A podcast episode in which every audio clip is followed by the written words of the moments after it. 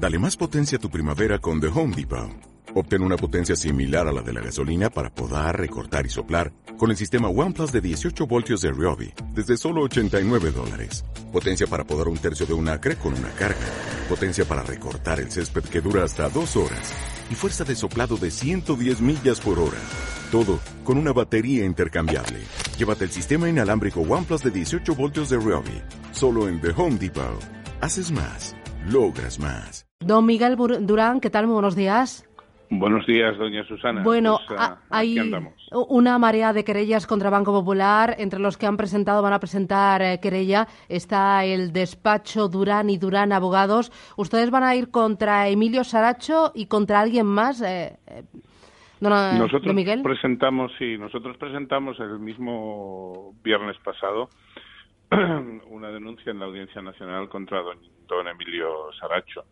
Presentamos esta denuncia en principio porque nos parece altamente sospechoso.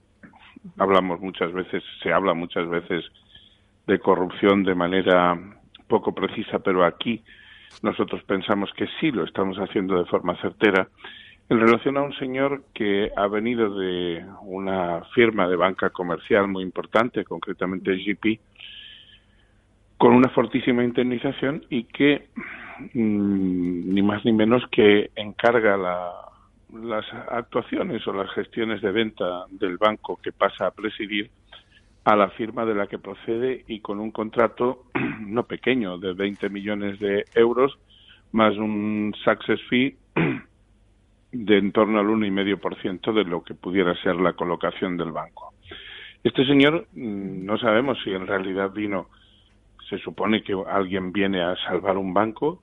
Aquí cuando llegó no dijo que viniera a venderlo y eh, le encarga de esa gestión él, con la anuencia de que sepamos de todo su consejo de administración, a la banca comercial de la que procede. Eh, Pero por otra parte, cuando oíamos hablar eh, ahora al señor Saura, si alguien aquí es inocente de todo esto, son los inversores. Es decir, quien tenía información o quien tenía oportunidad de disponer de información suficiente era, por supuesto, los administradores del banco, es decir, el señor Saracho y su consejo de administración. Bueno, y también la antigua cúpula del Banco Popular, porque ustedes eh, no piensan ir también contra la antigua cúpula del Banco Popular o incluso contra los auditores. Los auditores, desde luego, tienen una responsabilidad indudable, porque están diciendo que el banco tenía una imagen determinada y se, ha visto que esa posición que decían los auditores no tiene nada que ver con la realidad. Pero luego, por otro lado, los organismos reguladores y el gobierno en especial, el señor de Guindos, por más que quiera ponerse ahora de perfil, tiene esa responsabilidad porque no puede eludir que tiene la vinculación que tiene con el Banco de España y sobre todo con la CNMV.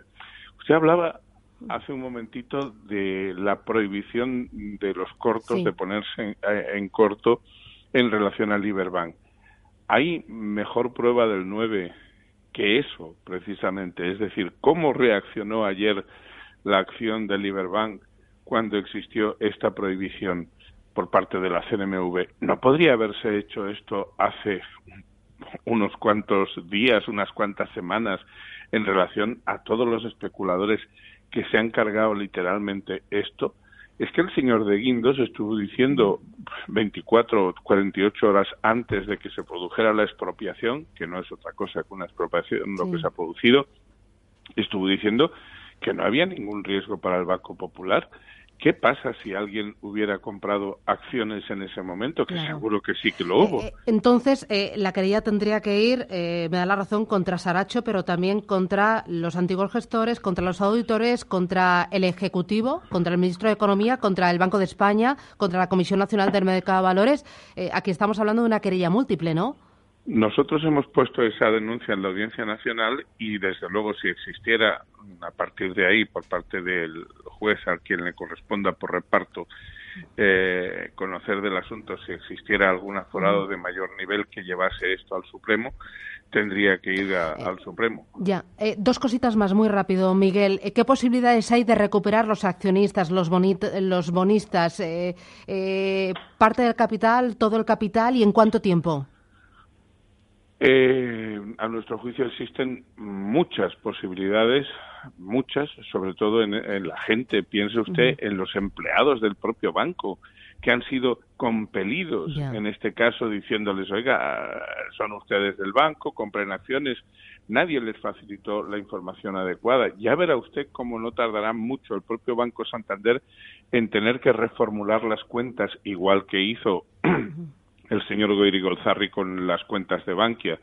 Pues por eh, algo similar a lo que le está ocurriendo al señor Saracho, se ve don Rodrigo Rato como se ve ante la justicia. ¿Y cuánto tiempo se puede prolongar el proceso? Bueno, los procesos, por desgracia, en la justicia española son lentos, pero yo calculo que en un año mucha gente, por no decir la práctica totalidad de todos los que han visto su dinero expoliado por este tipo de actuaciones tan oscuras del gobierno, de los reguladores y de otros agentes financieros pueden ver recuperado su dinero. Si acuden a nosotros, nosotros tenemos experiencia suficiente para poder eh, darles un servicio que les permita recuperar primero la esperanza y enseguida su dinero. Durán y Durán Abogados. Don Miguel, muchísimas gracias por atendernos. Gracias, un abrazo. Gracias a usted, adiós. un abrazo, adiós.